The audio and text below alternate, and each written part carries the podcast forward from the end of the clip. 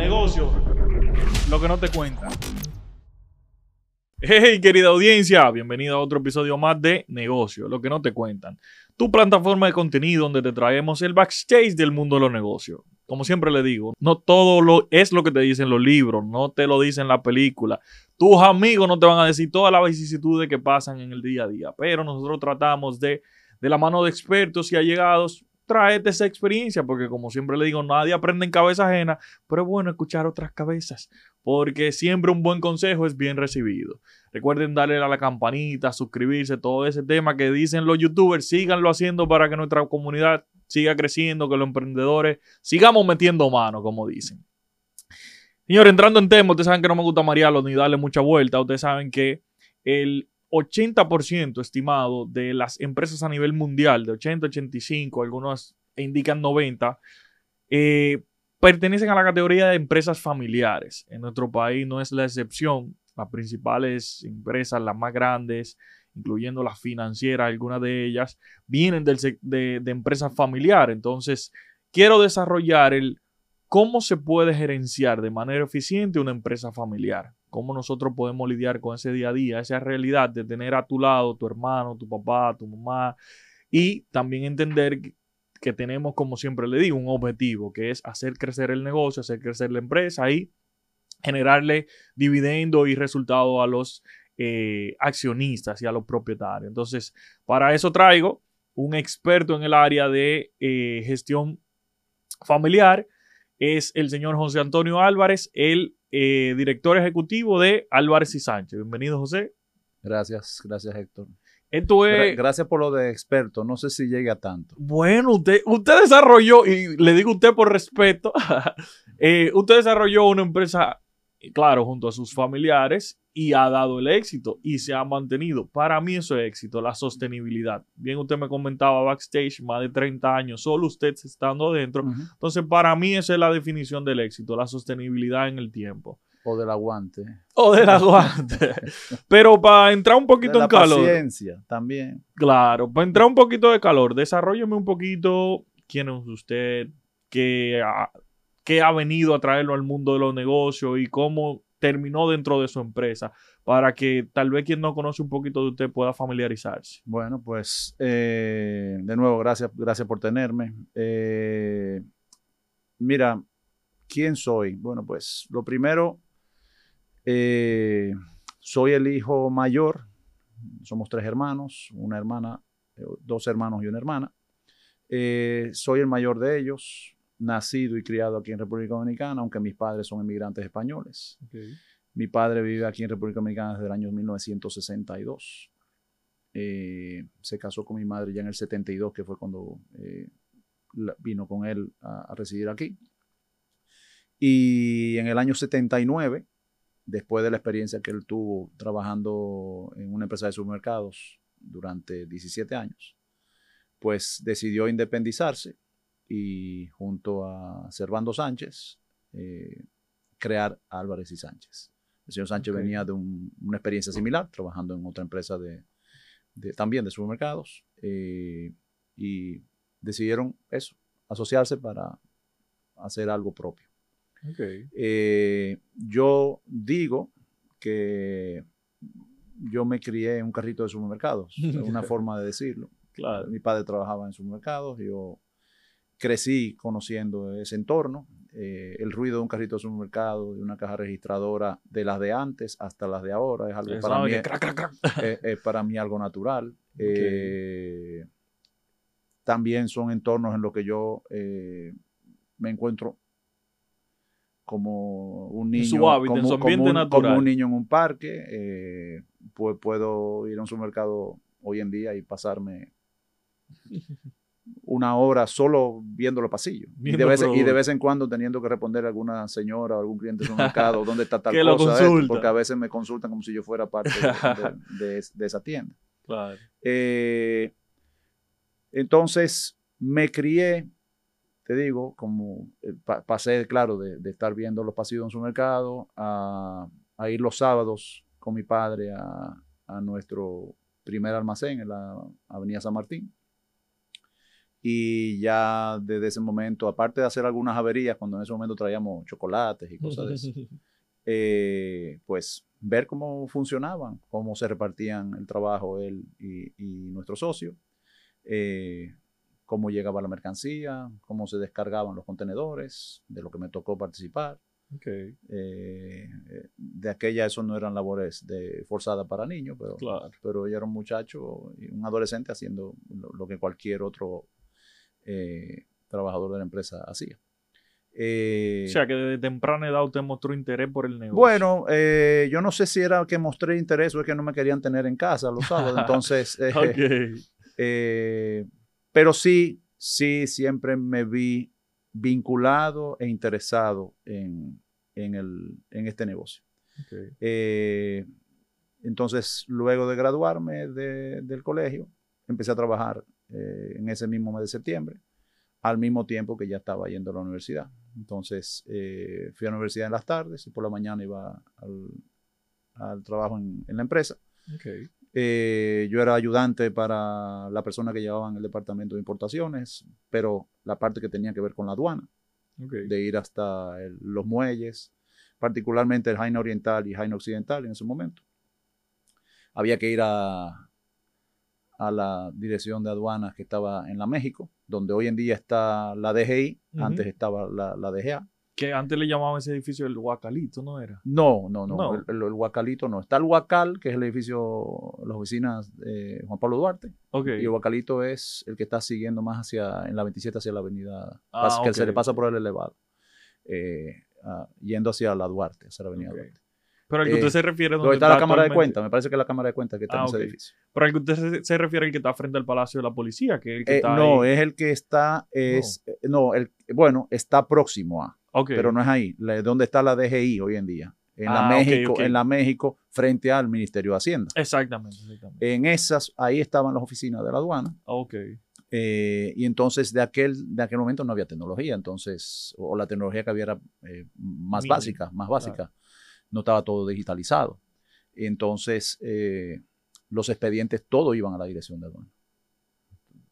Subían del, del muelle a la dirección y luego de la dirección volvían al muelle y así. Wow. Entonces, sí, era un, era un proceso interesante. Yo, eh, en, en alguna charla que me ha tocado participar con la gente de aduana, pues yo he comentado de cómo, cómo he visto la transición de, de las aduanas, ¿no?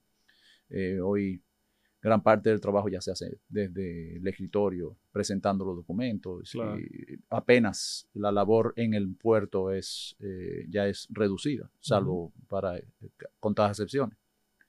Eh, después de estar trabajando, y claro, con el, con el paso del tiempo, el paso de los años en la carrera, pues ya sabes que la carrera, la- el horario ah, va empezando más tarde. Claro. Entonces ya, ya yo no salía a la una del mediodía para ir a comer y luego a la universidad a las 4 de la tarde, ¿no? Ya yo salía hasta las 5, a las Ujú, 5 ujú. para entonces ir directo a la universidad a las 6. Eh, 6 a 10. Me graduó de la, de la universidad. Eh, ya cuando empecé, perdón, que no lo dije, cuando empezamos a, cuando yo empecé a trabajar, ya no había- habíamos mudado de la avenida eh, San Martín a la, a la John F. Kennedy A dos cuadras de donde estábamos, de donde habíamos iniciado. Un espacio ya mucho más grande y propio, porque la, la San Martín era alquilado.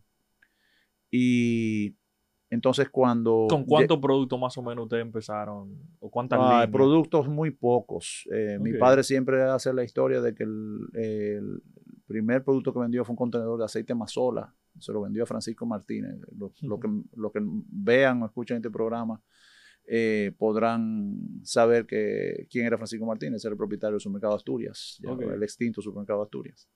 Y eso fue un gran logro, fue un contenedor que trajo. fue- se arriesgaron a traer un contenedor de aceite y, y- y lo Ya. vendieron. Pero eh, no, de aquellos años se traía, no había exclusividades, no había, no estábamos todavía en el año Ok. 79. No se estaba pensando mucho en exclusividad, se estaba pensando en vender lo que se sabía que se consumía. ¿No? Ok. Sabía- ya venían de la experiencia un de, sondeo y de la experiencia de trabajar en supermercados, sabían qué marcas o qué tipo de productos eran más eh, codiciados o más necesitados por, por, por las amas de casa. Y basado en esos conocimientos, pues ellos fueron importando eh, productos de diferentes marcas. Y con, el me- y con el paso de los años ya fue eh, la cosa moviéndose hacia representar eh, marcas en específico. De- tenemos marcas que en el portafolio nuestro ya tienen 40 y 41, 42 años. Ok. Y perdón que le interrumpa, pero de repente me llega la, la inquietud. Como no había ese proceso de digitalización, no había comunicación tan avanzada como la tenemos ahora. Ese proceso de negociación con esos proveedores internacionales, ¿cómo era? Bueno, eh, no eran muchos. Era Ok. vía Telex o vía telefónica. Ok. Eh, la comunicación telefónica, mm, yo puedo decir que por muchos años ha sido envidia de, de otros países de la zona, la nuestra. Y aunque fuera costosa, por lo menos eh, existía. Eh, y, y casi la- mucha de la dependencia venía, como hoy en día todavía, una relación muy fuerte con Estados Unidos. Pero el acceso a la información de los, de los fabricantes o de los... Mira, eso venía por viajes, Ok. por, por viajes, o por un- algún viaje de trabajo, por un viaje para ir a explorar, Ok. hasta por viaje de vacaciones. Eh, como te digo, que yo hoy en día entro a un supermercado y me paso Y una hora, eh, pues eso no es de ahora. Eso yo no lo, eso no solo lo, lo he hecho yo por, por motus propios, que lo he visto. eh. ¿Entiendes? Entonces. Son eh, conductas adquiridas. Sí, luego está si te gusta o no, pero, Claro. pero en mi caso, para mí es pasar, un- pasar un buen tiempo, pasar el rato sin problema. Entonces, eso era. Y de aquella, comentábamos antes de, de iniciar, y que de aquella habían algunos agentes, comisionistas, que viajaban por el mundo con una cartera, un portafolio de, de marcas y de productos que andaban tocando puertas ofreciéndolo. Entonces, no tenía que alguna de las marcas que tenemos hoy, pues eh, llegaron así a nuestro, a, nue- a nuestro portafolio. Otras, otras fueron buscadas por nosotros, ya desde, aquel, desde los años 80, y cada, y cada vez ha sido más intenso eso, la búsqueda, eh, aunque hoy en día ahí la búsqueda ya puede ser hasta un poco más fácil gracias al, Sí, claro. a- a- al internet y a, Ujú. y a mucha información con la que uno cuenta. ¿Fue el interés desde un inicio el incursionar en, en- en el sector A y B o era lo que apareciera? Eh, bueno, al inicio la empresa no solo importaba alimentos, la bebida vinieron después. Era primero eran alimentos y eh, equipamiento comercial para supermercados principalmente. Góndolas, cajas registradoras, carritos para hacer la compra, eh, rebanadoras, las sierras de carnicería, eh, Mm, to- todo ese tipo de, de equipamiento usado casi siempre. Se compraba a través de unos eh, de, un, de un proveedor que teníamos y que tenemos todavía, porque siguen existiendo en, en la Florida, pero ya es una porción pequeña del negocio nuestro de hoy, pero eh, la relación existe. Eh, eso era un, él o ellos iban a, una, a un supermercado que se estaba desmantelando eh, en cualquier lugar de la Florida, compraban todo ese equipamiento y una buena parte de ese equipamiento nosotros lo traíamos para acá. En los años 80 era la plena expansión de los supermercados, principalmente los supermercados eh, independientes en Santo Domingo y en todo el país. Y pues nosotros suplíamos esa- a, a esos eh, clientes, a esos proyectos en ese momento, eh, el equipamiento y poco a poco le íbamos surtiendo la mercancía que iba en las góndolas que había- le habíamos vendido. Eh, así, y así fue como una cosa siguió, Llevó a la llevó o siguió a la otra. Ok. Entonces, entrando ya un poquito en tema, usted bien comenta es el hermano mayor, no le vamos a sacar la edad, pero eh, desde el inicio fue, fue inclu- inmiscuyéndose en los negocios y en el día a día vio y le gustó, eso es importante. Ahora, desde el plano ya general, ¿cuál usted entiende son los principales retos que- que se enfrentan al desarrollar una empresa familiar? Bueno, eh, yo creo que pri- primero habría que diferenciar el tipo de empresa familiar. Hay que entender que una empresa familiar puede ser un mini mercado, un colmado de cualquier esquina de, esta ciudad, hasta una gran corporación, como tú mismo mencionabas, un Claro. Fortune 500. Una, una, eh, hay, hay empresas familiares de Ujú, Fortune ujú. 500. Entonces, eh, eso va, los desafíos de una y la otra tendrán cosas en común. Porque quienes hemos participado en, seminarios de, de empresas familiares, no sé qué, al final del día, el 60% de los desafíos o de los temas son los mismos. Luego, hay un tema de escala, pero los, los problemas son muy similares. Exacto. Eh, pero eh, reparto de deberes, el reparto de deberes eh, es por lo general eh, uno de los desafíos. Ok. ¿Quién hace La qué? asignación de roles. Exactamente. Eh, que luego en empresas de mayor dimensión, eso puede ser un tema de gobernabilidad, eh, pero, pero el reparto de roles eh, ya es algo que tienes que verlo desde muy temprano. Y el, el plan de sucesión. El plan de sucesión probablemente ya un poco más adelante, dependiendo del momento, en la etapa en la que esté la empresa. El plan de sucesión yo creo que es algo eh, importante y a lo que hay que prestarle atención. Ok. Desde, a su, a su criterio, ¿desde qué momento se debe pensar en un plan de sucesión? Y me explico. Yo pongo mi negocio hoy y, bueno, yo le comentaba a Backstage que para mí la, el éxito yo lo mido en la sostenibilidad en el tiempo de un negocio. Para mí un negocio exitoso, sí, se, se logra trascender en el tiempo. Entonces, el otro día tenía una conversación con unos amigos en donde hablábamos de que si mañana a nuestros hijos les gustaría o no estar en nuestra empresa. De mi parte yo decía que sí, ahora no es obligatorio. Pero debo yo ya pensar si es mi interés el que mi- mis descendientes tengan parte dentro de la empresa, el ir creando esa estructura o debe ir demandándolo el momento. Yo creo que el plan de sucesión, mientras primero se hace, mejor. Ok. O por lo menos algún bosquejo de lo que puede ser el, el plan de sucesión. Eh, porque eh, hay que entender que no es lo mismo pretender hacer un plan de sucesión estando recién casado o estando ya casado y con un apenas haber tenido el primer bebé, Ok. a tener ya una familia, digamos, consolidada, dos, tres hijos, que empiezan a estar en las escuelas, que empiezan a ir subiendo de edad y va a venir pronto la secundaria, el bachillerato, eh, la universidad. eh, y ya en ese momento el, el- el- plan puede que cambie. Hay que irlo, Hay que irlo eh, a- ajustando. quizá haya que irlo ajustando. Sí lo encuentro algo productivo y, y recomendado.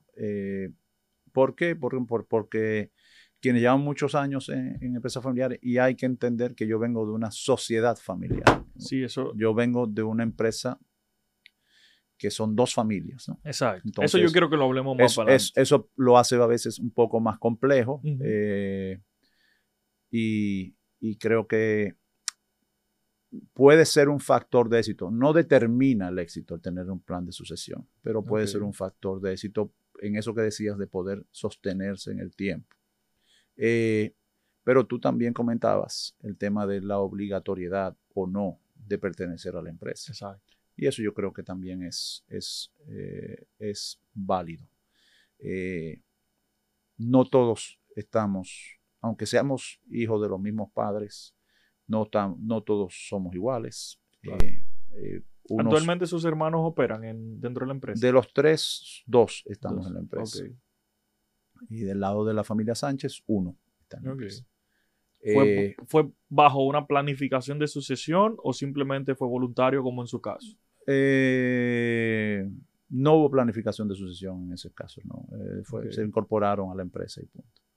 Pero por el parte de la familia Sánchez hay, un- hay uno de los miembros que es médico.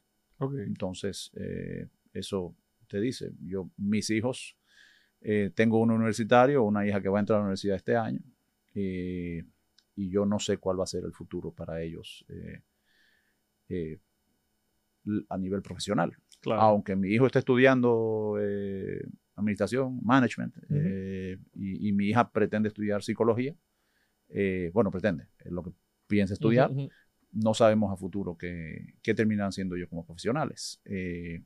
y, pero obligatoriedad yo no la no, no, no creo que sea algo conveniente. Hay quienes no encuentran otra solución y trabajan para la empresa familiar. eh, hay quienes se lo encuentran cómodo. Con el paso del tiempo ya se dan cuenta que no es tan cómodo. Eh, hay quienes están preparados para trabajar en empresas familiares, hay quienes no. Claro. Eh, así que es, no, no todo está escrito. Hay muchas cosas escritas, pero no todo está escrito. Eh, y, y todo evoluciona. Claro. Eh, yo creo que involucrar a profesionales ayuda también. Y luego no se tiene que participar en la empresa en la operación, se puede participar en la empresa desde un, simplemente desde un eh, consejo. eh, y- Exacto. y- Que y- la gobernanza que usted comentaba ahorita. claro. Exacto. Sí, los invito, y perdón que lo interrumpa, los invito a visualizar un episodio que nosotros grabamos, creo que fue la temporada anterior, sobre los tipos de sociedades, en donde hablábamos de que para una buena gestión en sociedades familiares, la gobernanza es una alternativa bien diligente para el manejo de, de los temas. Y por ejemplo, al momento de que estamos en el día a día, tenemos, como bien comentábamos, a su lado su padre, su madre, en un caso hipotético, sus hermanos. ¿Cómo yo logro diferenciar el que este es el trabajo y cuando vamos a la casa somos familia? O sea, esos conflictos, discutimos porque yo estoy de acuerdo que quiero hacer una forma de una y el, y el viejo me dice que la quiere hacer de otra, pero en número lo que da es lo que yo digo, pero él es el papá. O sea, ¿cómo se lidian con ese tipo de situaciones? Eh, a veces hay una línea muy delgada para poder diferenciar cuándo es un momento de familia y cuándo es un momento de, de trabajo. Eh, en, en empresas, Claro. me refiero, en, en- en- en el contexto de empresas familiares y familias de empresas. Eh, es, no es sencillo. Eh, yo en carne propia lo he vivido momentos en que hemos llevado a una mesa en un restaurante eh, el, el negocio. El negocio, claro. Hasta que un día, por suerte, temprano, temprano en mi experiencia profesional, eh, mi padre dijo, tenemos, esto tenemos que cambiarlo. Ok. Tratemos de no llevar eh, el trabajo a, a otro entorno que no sea el de la oficina. Y por eso te digo, a veces es difícil. Claro. Quizás es más difícil en el entorno de trabajo en el que estamos nosotros, porque para los que otros es vida social, para mí también lo es, pero involucra algo de trabajo, porque Sí. ir a un restaurante, ir a un bar, eh, ir a un club, eh, yo, no, yo no puedo evitar ver las mesas, ver, el- ver las botellas, ver, ¿entiendes? Entonces, eh, a veces, por eso te digo, Ahí se complica más el asunto. puede- se me puede- a mí se me puede complicar más que a algunas otras gente, Claro. eh, otras personas, quiero decir. Eh, hay quienes por el entorno de trabajo en el que están, pues es mucho más fácil. Y hay gente que se le hace muy difícil eh, desconectar. eh, Hay, hay de todo. Ok. hay de todo, sí. ¿Qué usted recomienda que sería lo más sano? Mira, eh, yo creo, recomendarlo, más que recomendarlo, es sencillamente hacer el intento por no, ten- por no conversar fuera de él. Lo que pasa es que hay, hay que entender que hay familias para que la empresa lo es todo. Ok. Y puede, puede que todos los miembros de la familia trabajen y vivan de la empresa. Y el denominador común sea más el trabajo que la propia familia. Y to- sí. Y hay otras para las que el denominador común es la familia.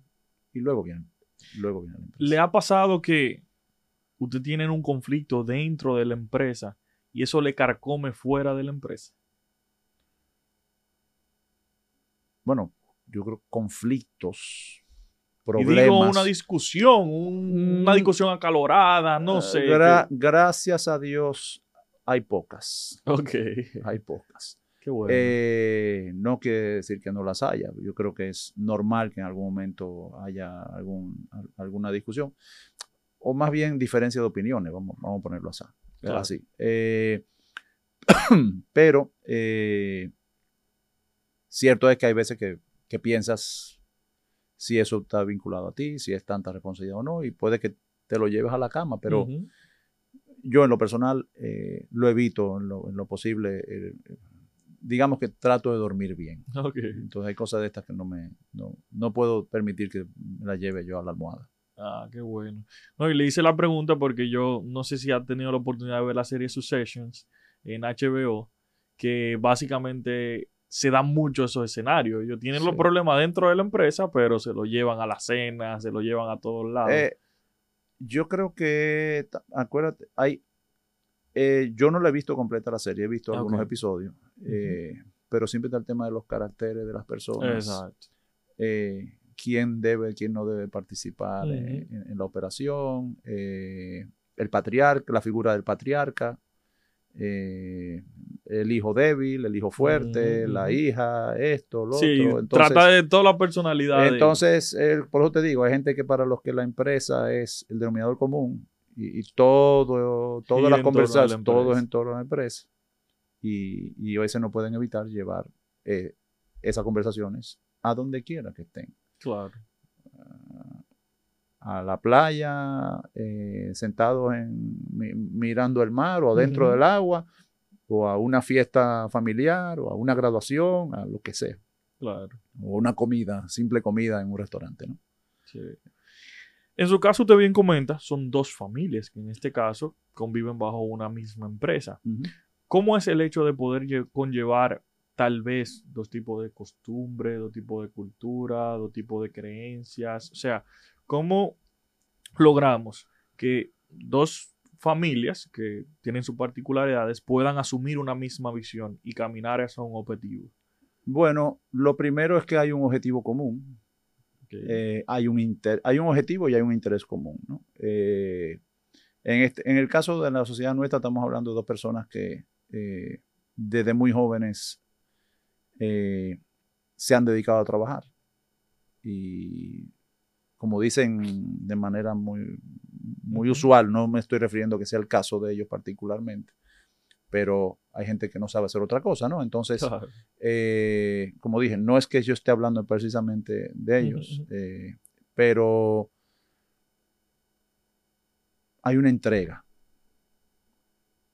hay un bien común y están remándose, todos están remando a- A un mismo a- a- objetivo. al mismo- hacia un mismo objetivo. Eh, con esto no queremos decir que no haya, como hablábamos antes, diferencia de criterio pero eh, con más de 40 años que tiene la sociedad, creo que eh, se ha, Ha mostrado ha- resultados. ha mostrado haber dado resultados. sí. Al momento de darle entrada a nuevos miembros, por ejemplo, usted bien comenta que su hijo está estudiando, ¿correcto? Mi hijo mayor está estudiando, eh, está haciendo la carrera, está en tu tercer año de la carrera. Ok. Lo terminó ahora. Mañana se presenta el escenario de que ya él tiene la posibilidad de entrar a, la- a- a laborar. ¿Qué se debe tomar en cuenta? Yo quisiera sacarlo eso del contexto de no, nuestra claro, no empresa y- y- y, no personalizarlo para Claro. que no, no se malinterprete. Eh, lo, lo primero es que, eh, y esto basado en lo que he visto de gente que ha podido llevar las sucesiones con éxito eh, y, y las creencias que uno mismo se va, lo, lo- lo que yo mismo creo que, que debe, que es algo correcto, ¿no? una, una política correcta. Digamos, de las mejores prácticas que, que- que conocemos, es eh, para que alguien de una siguiente generación se involucre en el negocio, lo primero debe tener algún tipo de protocolo. Y en ese protocolo establecer cuáles son los requisitos.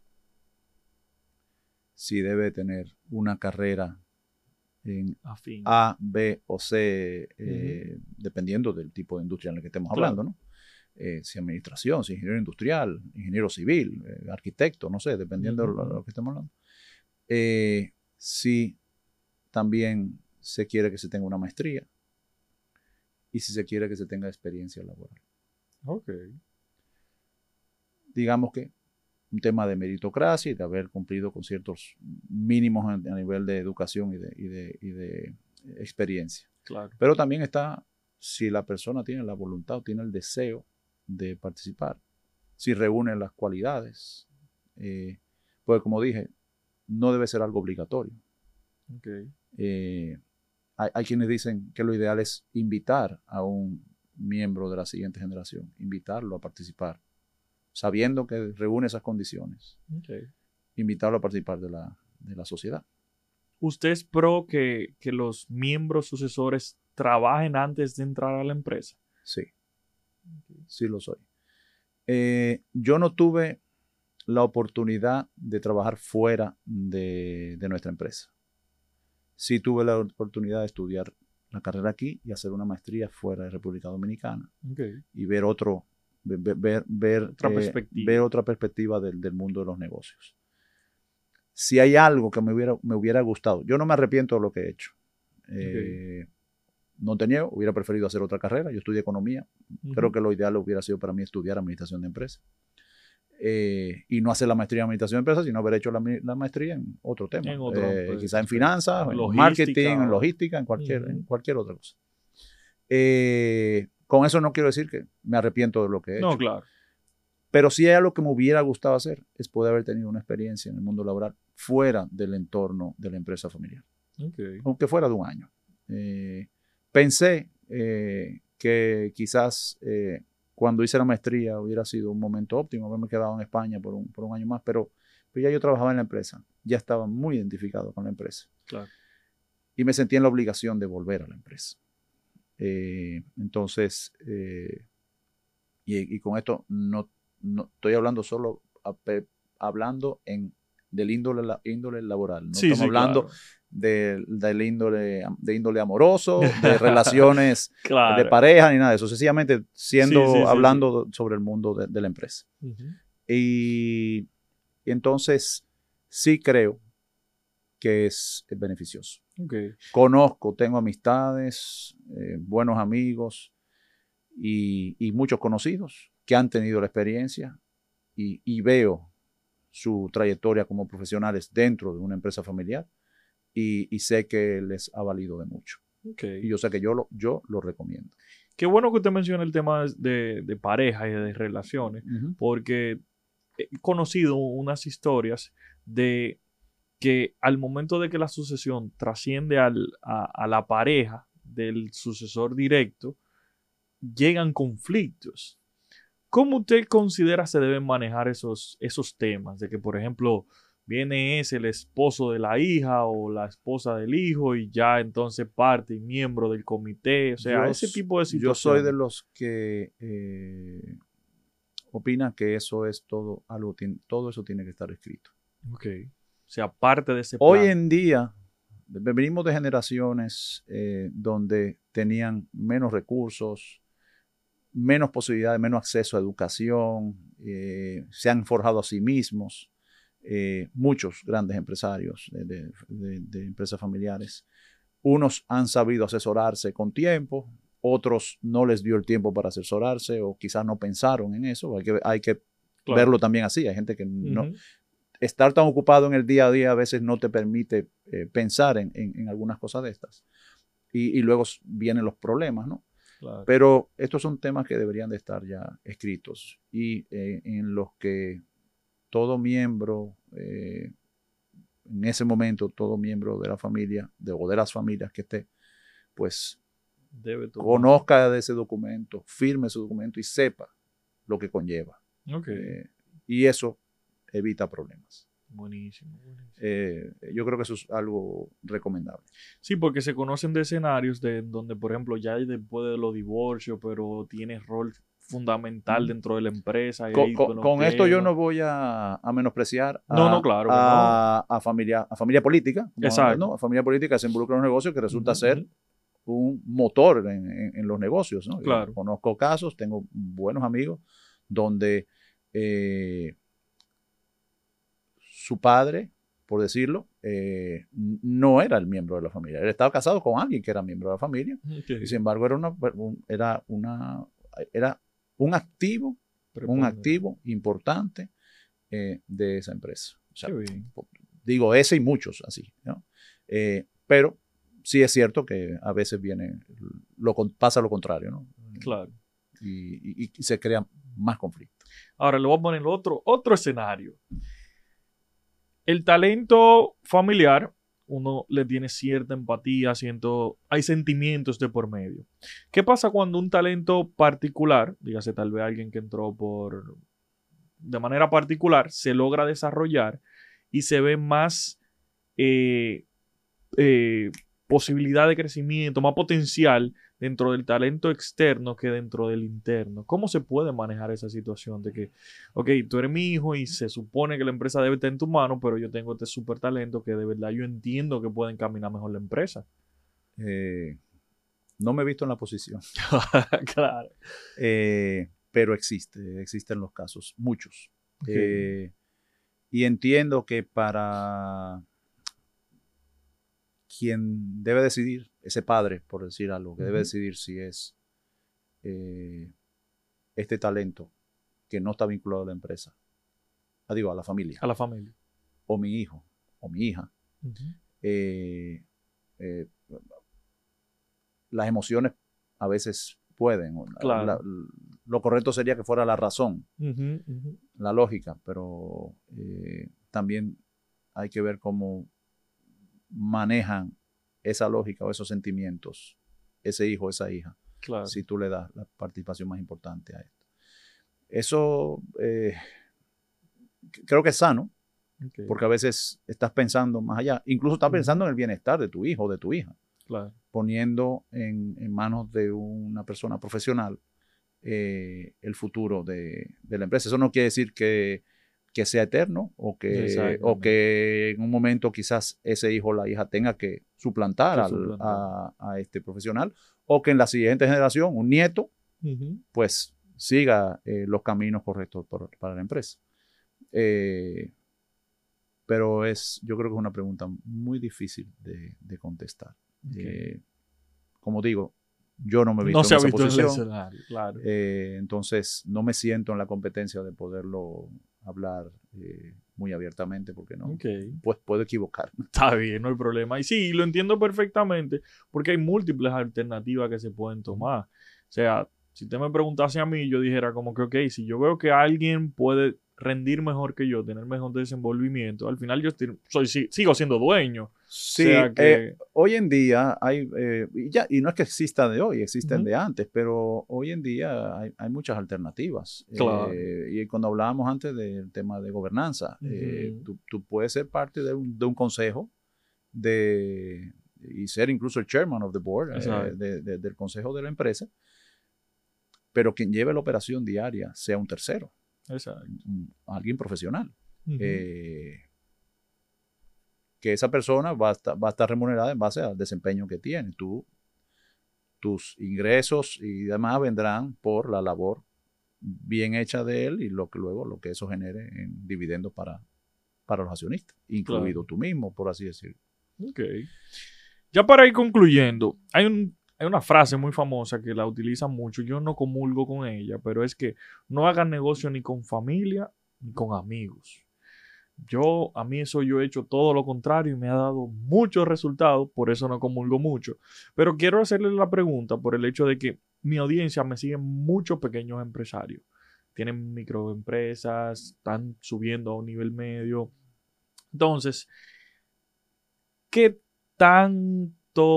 no quisiera decir recomienda, porque no es una recomendación, va a partir mucho de las circunstancias, pero el hecho de tú adentrarte a, desarrollar un negocio con tu familia, ¿qué es lo que usted entiende que se debe tomar en cuenta antes de? Porque usted bien ha dicho que es un tema, no es tan simple como que arrancamos y le dimos, o sea, Mm. estoy poniendo si una discusión, vamos, podemos crear un conflicto. Se han visto muchísimos eh, ejemplos de malos casos, eh, padres que terminan enemistados con sus con sus hijos, entre hermanos, que después que papá perece o mamá perece, se dividen las empresas. Entonces, al momento de que yo decida empezar un proyecto con mi familia, ¿cuáles son esas, eh, esos elementos que debemos ponderar para tomar la decisión de que sí, esto yo me atrevo? Tú, tú te refieres a empezar un negocio con la, con la familia, pero Exacto. tú sabes que la mayoría de los negocios es una persona que los, Sí, claro. que, que los empieza. Y luego la familia viene después. ¿no? Sí, Eh, sí. eh, eh, el caso eh, de, de muchos de nosotros. Eh, ah, yo creo que vamos a, tendríamos que volver a la pregunta número uno sobre los roles Ok. eh, y saber desde ese momento a qué se dedica cada quien o cuáles son las responsabilidades de cada quien en el entorno familiar. Si es que todos están involucrados en ese negocio que estamos eh, comenzando. Y sobre la parte de, de amistades, algo parecido. Eh,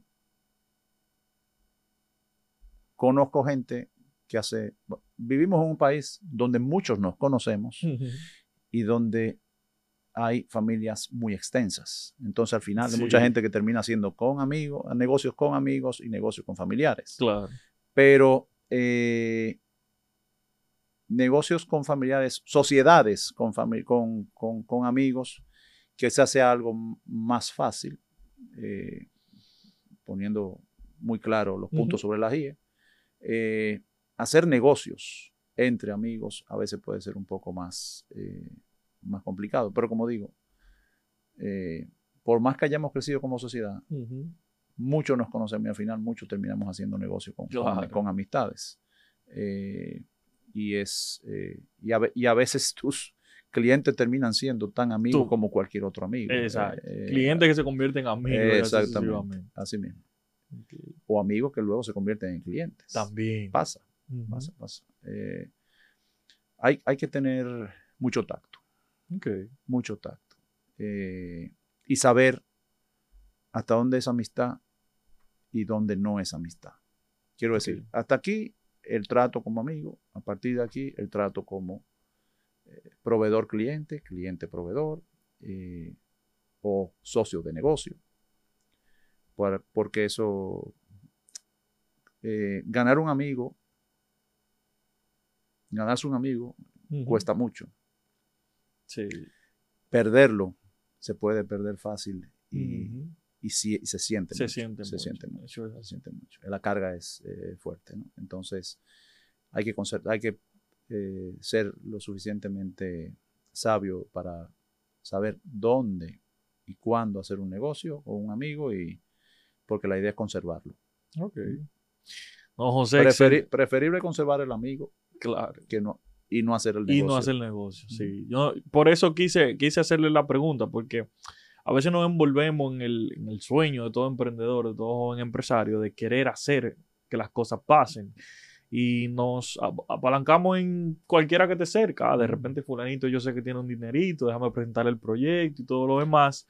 Y hay casos, perdón que Sí. te interrumpa, hay, hay casos, muchos casos de éxito, aquí y fuera de aquí, donde entre un grupo de amigos han logrado hacer muy buenos negocios, eh, como socios en, en proyectos y demás, pero luego tienes eh, eh, el, el caso de todo lo contrario, donde terminan las, en enemistades y en Ujú. problemas de financieros y, Claro. y, y- y que trasciende a esas dos personas.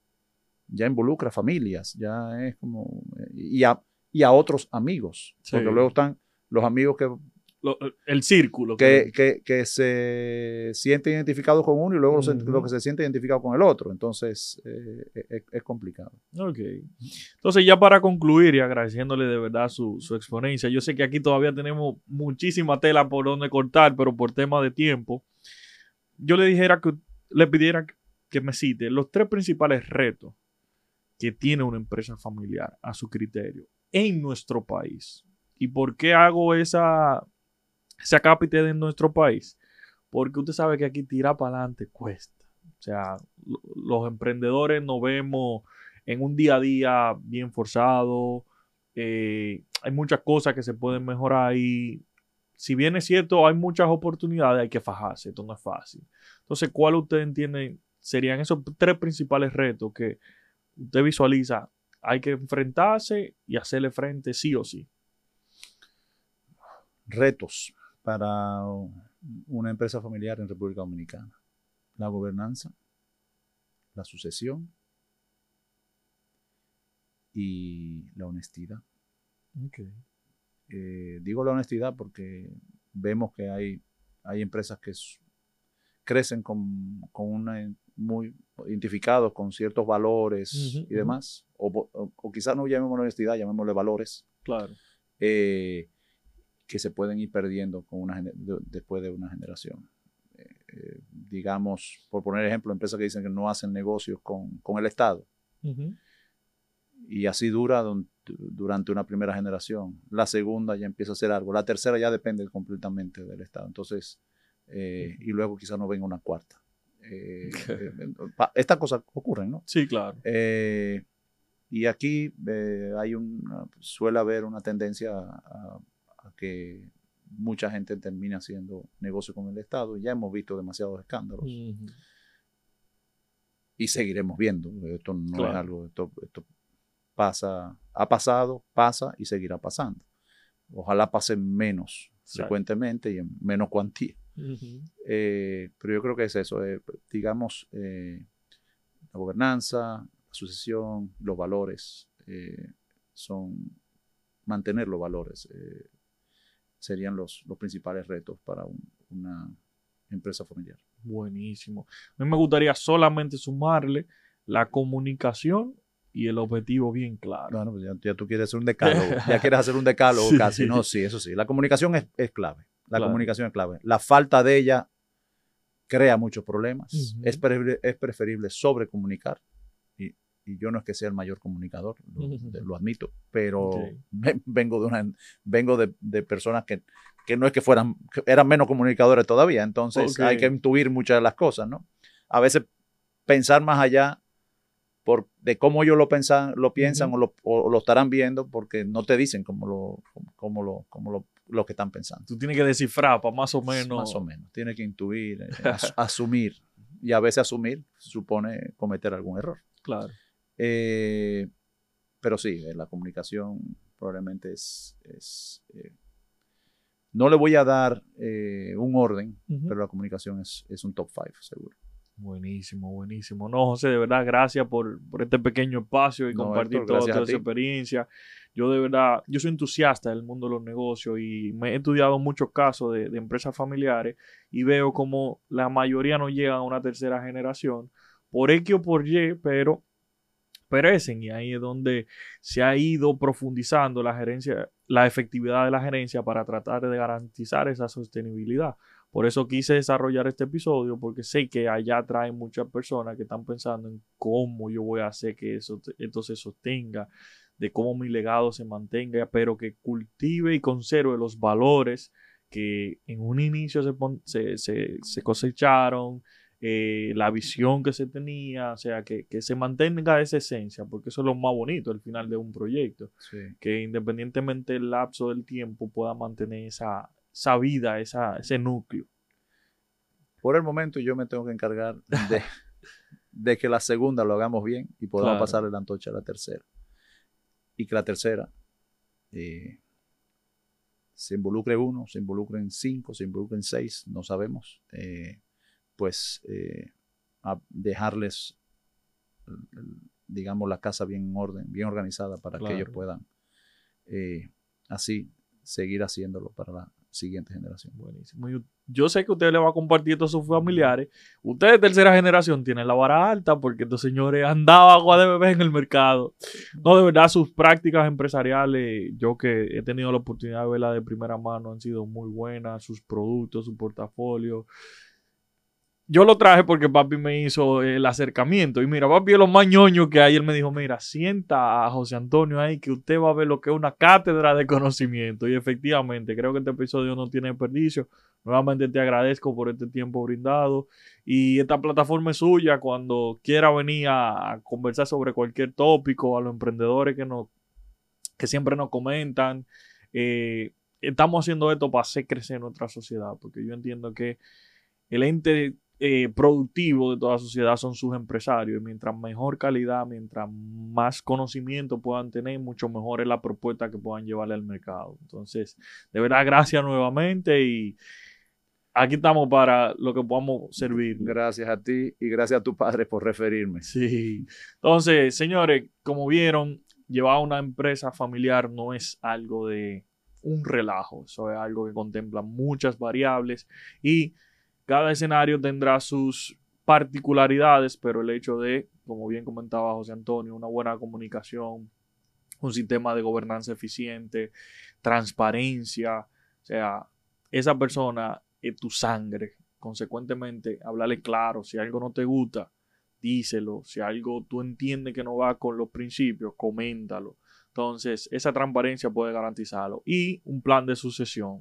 Lo que mañana yo te entregue debe ser algo que realmente vaya encaminado y que juntos lo construyamos. Entonces, Espero que hayan disfrutado de este episodio. Recuerden suscribirse a la campanita, síganos en nuestras redes sociales, negocio lo que no te cuentan. José, no sé si quieres compartir tus redes, no sé si eres muy de redes. No soy activo en las redes. Ah, bueno. Es el que me puede seguir, si acaso en Instagram, va a ver que yo lo que publico es alguna botella de vino de vez en cuando. ¿no? Ah, Y mis hijos bromean conmigo porque dicen, papi, Un pero, vinito que pa- recomiende. papi, pero tú no tienes seguidores. Entonces se ríen y yo, pero es que yo, Claro. no, yo no vivo de, de las Recomiendo un vinito ahí para los seguidores que usted diga. Uy, Mira, lo primero que tenemos más de 800 vinos en nuestro portafolio. Entonces, eh, su favorito. dime a ver qué te gusta y te recomiendo algo a ti. No, recomiéndeme su favorito, el que usted dice cuando me quiero sentar relajada después que llegue de la oficina, es el que yo tomo. Entonces te vuelvo a hacer la pregunta. Dime algo que te guste Un a ti, tempranillo. por- porque yo no tengo favoritos. No. Y cuando se está en este negocio es difícil tener un favorito. Un favorito difícil. Entonces podrán haber 20 favoritos, pero no, no uno. Un tempranillo de Rioja o de Ribera del Duero. Puede ser Rioja. Rioja. Eh, ¿Sabes que En Rioja, la mayor parte de los, de los eh, vinos de Rioja están elaborados principalmente con, con tempranillo, pero casi todos tienen dos o tres variedades adicionales. Ok. Graciano, Mazuelo, eh, son las más habituales. Eh, te recomendaría uno que estamos eh, con- hemos vuelto a traer. Eh, A finales de 2002 em- volvimos a traerlo. eh, lo habíamos traído hace 20 años atrás por, por unos temas.